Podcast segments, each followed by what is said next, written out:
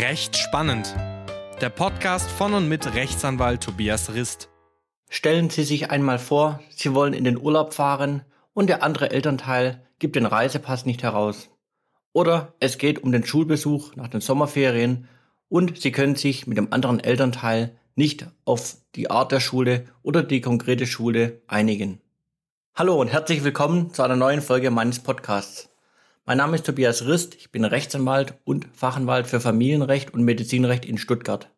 Die eingangs gestellten Fragen gehören zum elterlichen Sorgerecht und genau hierüber möchte ich in der heutigen Folge sprechen.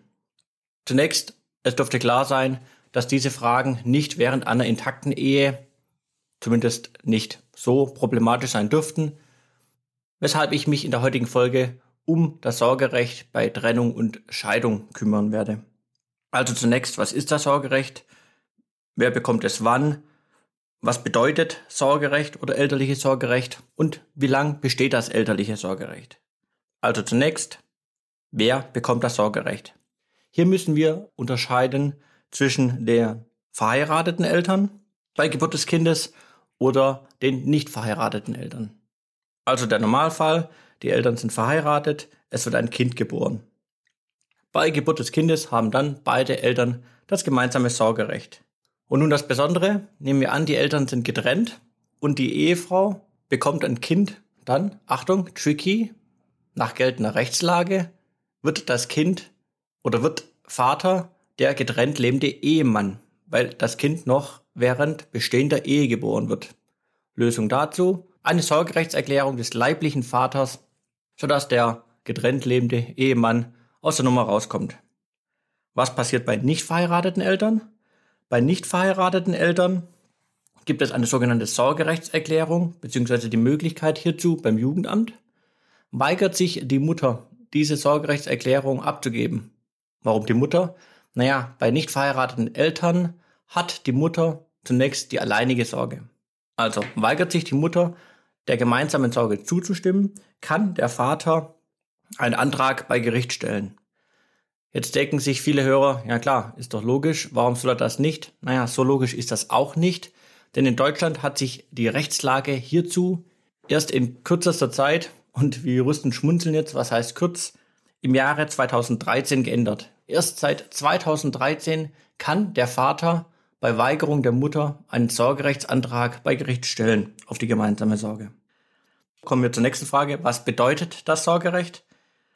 Im Sorgerecht, egal ob verheiratet oder nicht verheiratet, unterscheiden wir Juristen zwischen der Personensorge und der Vermögenssorge. Vermögenssorge ist klar, das sind die Sorgerechtsangelegenheiten, die das Geld der Kinder betreffen. Kommen wir zur Personensorge. Das sind die Angelegenheiten, wie der Name schon sagt, die sozusagen die Person des Kindes betreffen. Und wir Juristen sind sehr pinspackig hier, unterscheiden wir zwischen der tatsächlichen und der rechtlichen Sorge. Rechtliche Sorge ist klar, das kennen alle Eltern, das ist die Vertretung des Kindes in offiziellen Angelegenheiten, wie wir es kennen bei minderjährigen Kindern. Hierzu brauche ich wenig sagen. Es geht hier um die Vertretung des Kindes bei Verfahren, die Zustimmung und Unterzeichnung bei Abschluss eines Ausbildungsvertrages und so weiter. Also die Eltern kennen das. Immer dann, wenn die Eltern als Vertreter des Kindes unterschreiben müssen. Die tatsächliche Sorge sind die eigentlichen Fürsorgehandlungen für das Kind im Kindeswohlinteresse. Und ich betone das so deutlich, weil alle Entscheidungen, die das Sorgerecht betreffen, immer im Lichte des Kindeswohls ergehen müssen. Beispiele unter anderem das Aufenthaltsbestimmungsrecht, das Umgangsrecht, die Schul Angelegenheiten der schulischen Ausbildung, die religiöse Erziehung, die Gesundheitsfürsorge, also ärztliche Heileingriffe, wird eine Operation durchgeführt oder nicht oder welche Behandlung wird durchgeführt und so weiter. Und jetzt stellen Sie sich wie ein großes Pizzastück vor. Die elterliche Sorge umfasst alles. Also wer allein Sorgeberechtigter ist, kann über alles entscheiden. Und jetzt kann das Gericht einzelne Stücke dieser Pizza auf einen Elternteil allein übertragen oder nicht. Sie kennen diese Fälle alle aus der Presse oder aus Erzählungen wenn das Umgangsrecht eingeklagt wird. Und man hat die gemeinsame Sorge und die Mutter beispielsweise sagt, du siehst das Kind nicht. Und der Vater sagt, ich möchte das Kind sehen. So wird dieses einzelne Pizzastück herausgenommen und vom Gericht entschieden. Oder beispielsweise das Aufenthaltsbestimmungsrecht, das eigentlich auch zur gemeinsamen Sorge gehört, also jeder entscheiden kann. Die Mutter aber beschließt, Stuttgart ist nicht so schön, Kiel ist viel schöner, ich ziehe mit meinem Kind mit den Kindern nach Kiel und der Vater sagt doof, dann sehe ich die ja weniger. Dann kann das Gericht entscheiden, ob nicht das Aufenthaltsbestimmungsrecht an einen Einzelnen übertragen wird und einer alleine entscheiden kann. Sprich, darf die Mutter alleine entscheiden, wir ziehen nach Kiel oder darf der Vater alleine entscheiden und sagt, das Kind, die Kinder bleiben hier in Stuttgart. Und jetzt Butter bei die Fische. Natürlich heißt Entscheidungen im Sorgerecht nicht, ich muss die Mutter oder den Vater fragen, ob das Kind jetzt anstatt Pommes einen griechischen Salat isst oder ob es um neun ins Bett geht oder um halb zehn, sondern es sind die wesentlichen Dinge, die das Kind betreffen. Und so auch hier beispielsweise den Urlaub. Wohin darf der andere Elternteil mit dem Kind in den Urlaub fahren? Und hier gilt ganz generell die Aussage, der andere Elternteil darf hinfahren, wo er möchte. Er muss nur Bescheid geben, wohin, wenn es das Kindeswohl nicht gefährdet. Beispielsweise ein Corona-Risikogebiet oder Hochinzidenzgebiet wäre ein Problem, das Kindeswohl betreffend, sodass man unter Umständen diese Urlaubsreise versagen kann. Viel gesagt zur elterlichen Sorge und was es bedeutet. Wie lange habe ich jetzt die elterliche Sorge?